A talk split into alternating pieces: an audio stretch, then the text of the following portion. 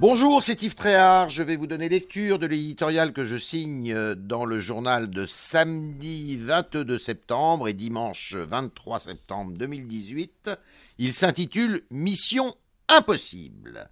Seul le pragmatisme se révélera efficace dans la lutte contre l'islamisme en France.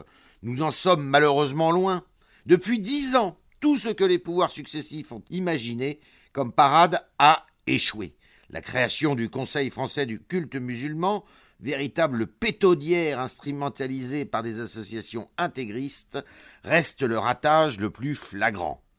Fort de cette expérience, Emmanuel Macron serait bien inspiré de ne pas répéter les erreurs du passé, non seulement parce que l'organisation d'un islam de France n'est pas la vocation de l'État, laïque, faut-il le rappeler, mais aussi parce que pareille mission relève de l'impossible, même en s'affranchissant de toutes interventions à caractère théologique. Le fiasco des formations universitaires destinées à familiariser les imams avec notre droit et nos institutions montre qu'il est urgent d'ouvrir les yeux.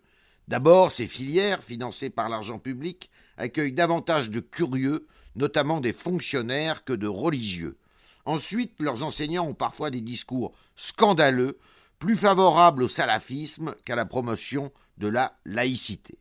À Metz, par exemple, un professeur agrégé a dénoncé l'année dernière l'interdiction du voile à l'école et prétendu qu'un ressentiment anti-arabe régnait dans notre pays.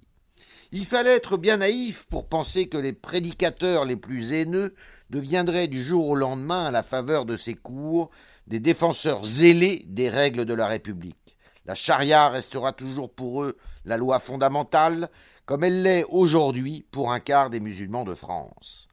Face à l'islamisme, la seule solution reste la stricte application de notre législation. Contre le voile intégral sur la voie publique, les prières de rue, les prêches séditieux, les attitudes ambiguës. Ce n'est pas le cas. Au lieu de s'égarer dans l'organisation d'un islam de France, notre pays devrait s'employer à faire respecter ses lois.